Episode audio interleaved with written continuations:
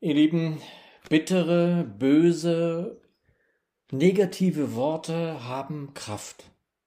Manchmal sind sie wie so ein Wurm, der sich immer weiter hineinfrisst. Und sie können so eine Macht haben, dass sie Beziehungen, dass sie Ehen zerstören, ja Gemeinden sogar, dass sie uns nachgehen können und sogar Jahrzehnte noch immer Schaden anrichten? Deshalb ist es nötig, sie zu verscheuchen durch Gutes, durch gute Worte. Dieser Tage bekamen wir eine Karte von einer jener so überaus wichtigen Mütter im Glauben. Wie wichtig Mütter und Väter im Glauben sind, meine Lieben. Und auf der zweiten Seite dieser so liebevoll hergerichteten Karte ein Bibelwort, das mir nicht mehr aus dem Sinn geht seither. So wie Melodien uns lange begleiten können, so auch Worte der Schrift. Aus der Übertragung der neuen Genfer stand da in Handschrift aus Matthäus 2, Vers 10, als sie den Stern sahen, waren sie überglücklich. Die Weisen aus dem Morgenland waren es, und es war der Stern von Bethlehem. Die Elberfelder übersetzt sie übrigens, als sie aber den Stern sahen, freuten sie sich mit sehr großer Freude. Auch meine englische Bibel wirkt hier geradezu übertrieben. When they saw the star, they rejoiced with exceedingly great joy. Übersetzt heißt das etwa, als sie den Stern sahen, freuten sie sich mit außerordentlich großer Freude. Doch warum das jetzt eigentlich alles? Es ist ja noch nicht der Text für diese Predigt zum vierten Advent. Weil ich glaube, dass in diesen Tagen, in diesem Jahr besonders nicht verloren gehen darf, was hier steht. Freude große Freude. Nun, möglicherweise sind wir nicht immer freudig, nicht dauernd und auch nicht immer gut gelaunt. Doch wir sollten nicht vergessen, dass die Freude am Herrn unsere Zuflucht, unsere Stärke ist. Ja, alle Zeit ist uns geboten, uns zu freuen. dieser kleine Spruch dieser Tage in dieser Karte machte in mir deutlich, was wir hier eigentlich wirklich feiern. Haben wir nicht wirklich Grund überhaupt Freude zu leben? Das ist ja das Gegenteil von einem oder mehreren bösen Worten. Es ist wirklich Licht, das mir dieses Wort ins Herz schickte. Es ist und war Segen. Und dann am Mittagstisch, als ich noch immer über diesen wunderbaren Spruch aus der Karte nachsann, dachte ich dann an einen Mann, dessen Namen ich nicht zusammenbrachte. Erst nach dem Mittag war ich dann an meiner Bibel und wurde endlich fündig. Simeon. Predigtwort also Lukas 2, die Verse 25 bis 35. Ich lese es uns in der neuen Genfer Übersetzung. Damals lebte in Jerusalem ein Mann namens Simeon. Er war rechtschaffen, richtete sich nach Gottes Willen und wartete auf die Hilfe für Israel. Der Heilige Geist ruhte auf ihm, und durch den Heiligen Geist war ihm auch gezeigt worden, dass er nicht sterben werde, bevor er den vom Herrn gesandten Messias gesehen habe. Vom Geist geleitet war er an jenem Tag in den Tempel gekommen. Als nun Jesu Eltern das Kind hereinbrachten, um mit ihm zu tun, was nach dem Gesetz üblich war, nahm Simeon das Kind in seine Arme, pries Gott und sagte, Herr, nun kann dein Diener in Frieden sterben, denn du hast deine Zusage erfüllt. Mit eigenen Augen habe ich das Heil gesehen, das du für alle Völker bereitet hast, ein Licht, das die Nationen erleuchtet und der Ruhm deines Volkes Israel. Jesu Vater und Mutter waren erstaunt, als sie Simeon so über ihr Kind reden hörten. Simeon segnete sie und sagte zu Maria, der Mutter Jesu, er ist dazu bestimmt, dass viele in Israel, Israel an ihm zu Fall kommen und viele durch ihn aufgerichtet werden. Er wird ein Zeichen sein, dem widersprochen wird, so sehr, dass auch dir ein Schwert durch die Seele dringen wird. Aber dadurch wird bei vielen an den Tag kommen, was für Gedanken in ihren Herzen sind. Ja, Herr, du siehst das Herz an. Du siehst, was für, für Gedanken wir haben. Gute Gedanken, böse Gedanken. Du schaust das Herz an und du weißt, wo wir stehen. Du weißt, wie es um uns bestellt ist. Du weißt, welche Erwartungen wir haben an dich, an dein Heil, an dein Kommen. Jesus, bereite uns zu durch deinen Heiligen Geist. Ich danke dir dafür, dass wir als Gemeinde weitgehend verschont geblieben sind in diesem Jahr. Danke, Herr, dass du segnest, dass du deine Hände über uns hältst. Tu es weiterhin. Und ich danke dir dafür, Herr, dass du uns zusammenbindest. So segne uns nun dein Wort. Amen. Kürzlich hörten wir noch die Strophe von Paul Gerhard, Wie soll ich dich empfangen und wie begegne ich dir? Können wir von Simeon etwas lernen? Nun sicher könnten wir oder können, sollten es womöglich auch. Für mich bedeutet Wort Gottes eigentlich immer, was macht es mit mir persönlich? Ich will das nicht historisch ich will es nicht irgendwie wissenschaftlich, ich will es auch nicht kulturell, ich will es so persönlich wie möglich. Und wer die Bibel liest, der darf dann auch immer mal zum David, zum Jona, zum Petrus, zum Paulus werden. Wie Bonhoeffer es seinen Studenten sagte, du bist gemeint. Und wenn ich Stunden darüber nachsinne, als sie den Stern sahen, waren sie überglücklich. Dann will ich nicht allein auch den Stern sehen, sondern überglücklich sein. Ja, ich will überglücklich werden. Ansonsten ist es Literatur, die ich dann beiseite lege und wieder meinem Alltag nachgehe.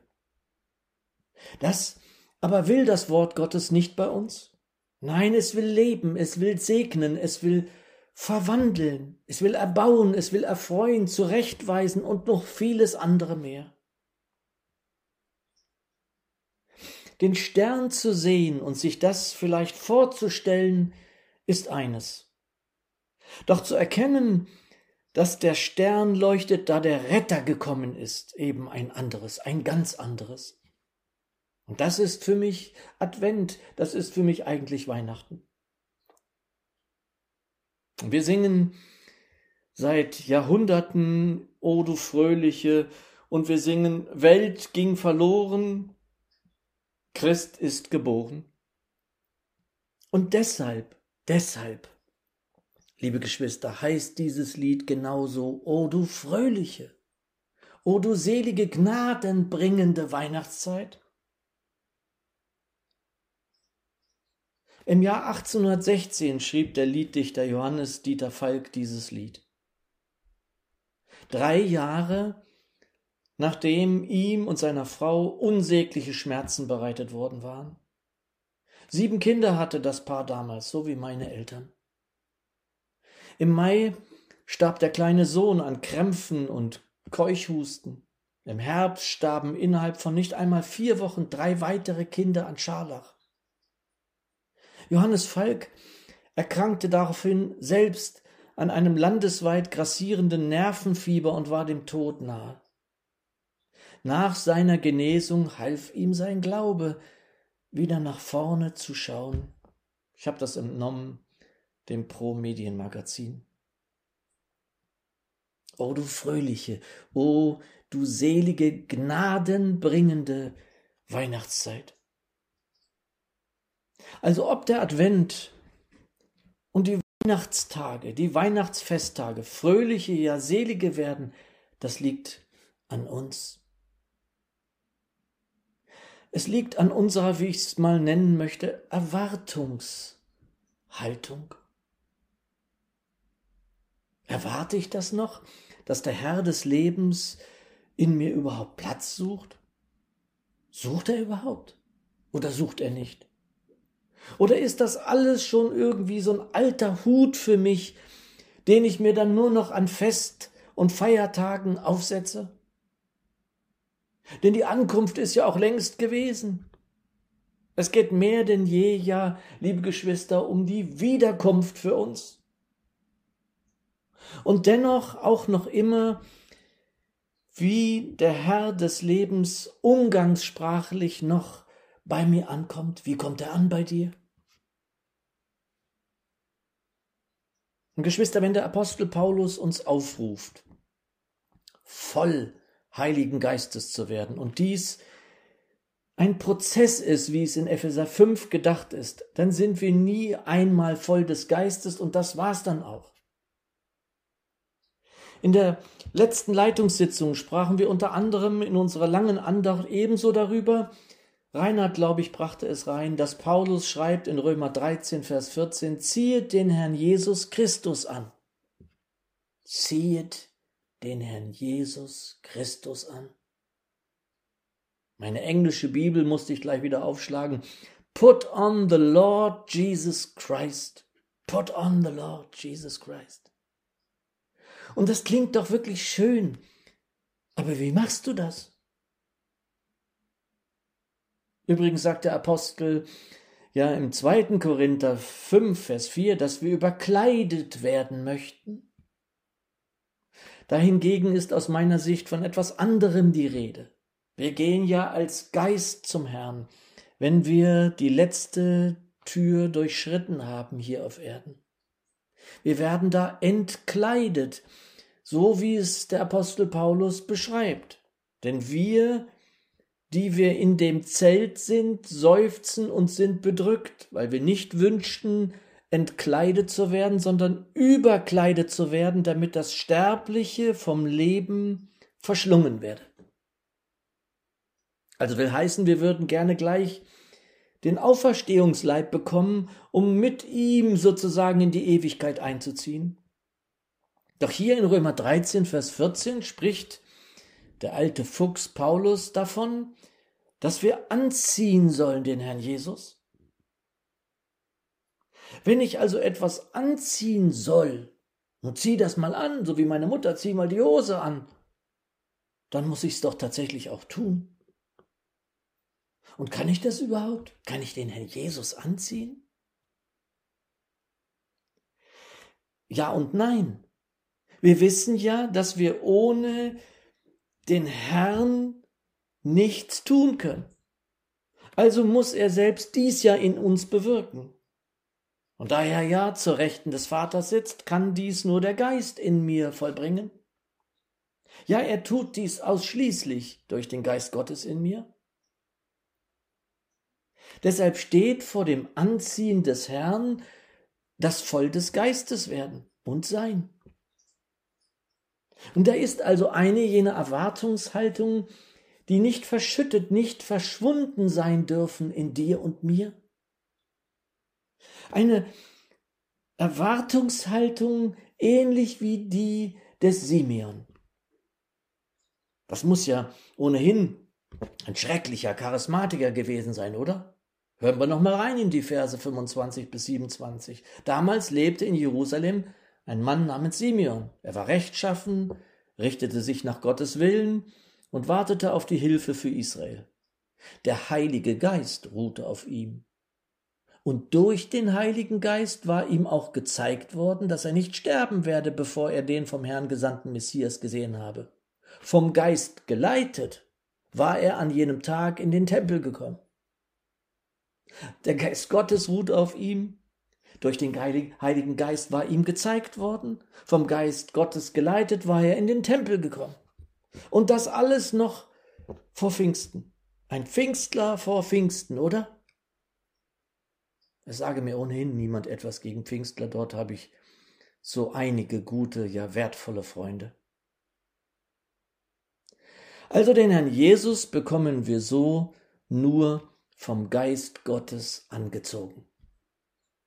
Das kann er aber eben nur, wenn wir ihn das lassen, wenn wir ihm diesen Raum immer wieder neu schaffen, damit er in uns das bewirken kann. Das ist auch eine Haltung. Übrigens ebenso wie die Freude.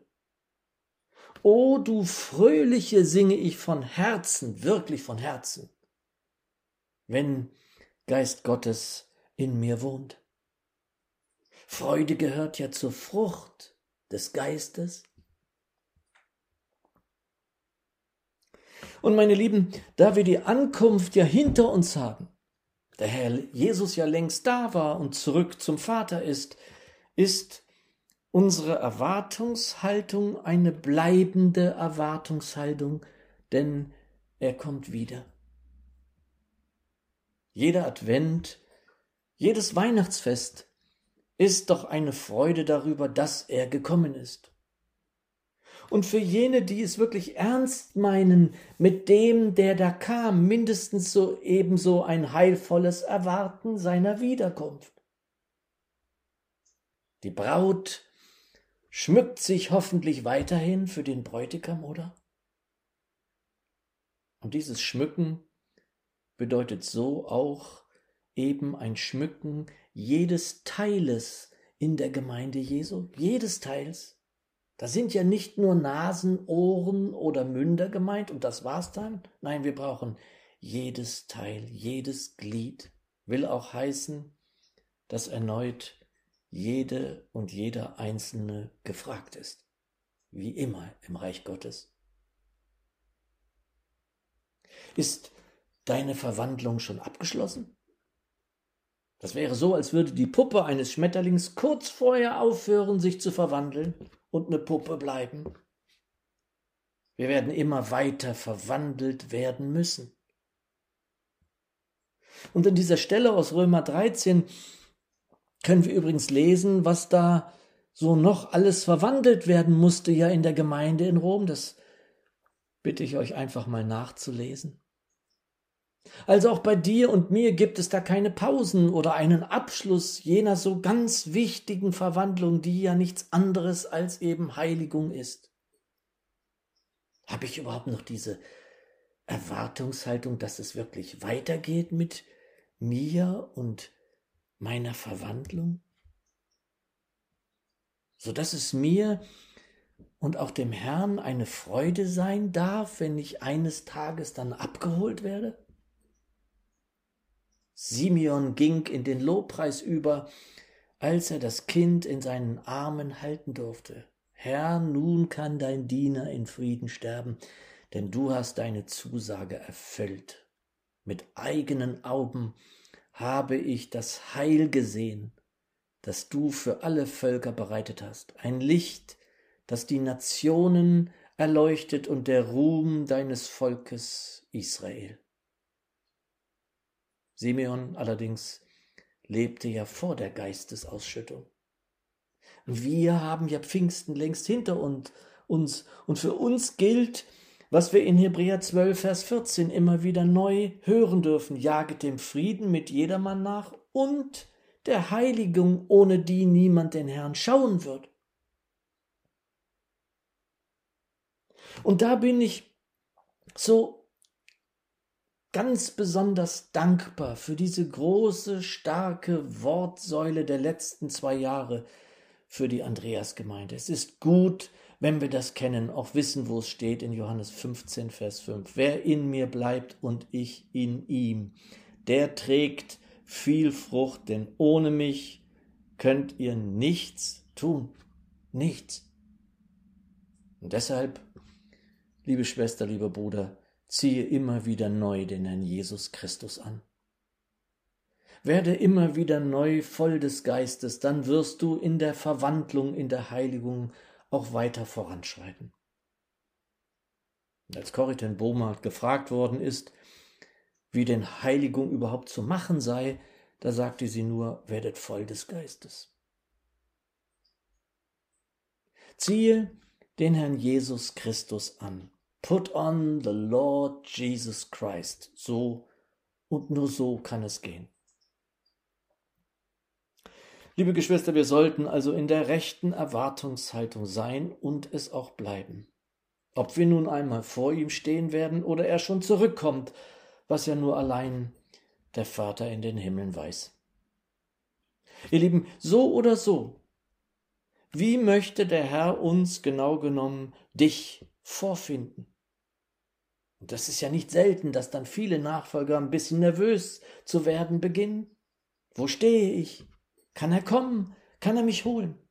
Oder mangelt es irgendwo? Gibt es da Defizite, um die ich mich so nicht genug gekümmert habe? Und grundsätzlich scheint mir das überhaupt nicht schlecht, immer wieder neu darauf zu schauen. Doch wichtiger ist es, auf den zu schauen, der der Anfänger und Vollender deines Glaubens ist. Schau auf Jesus.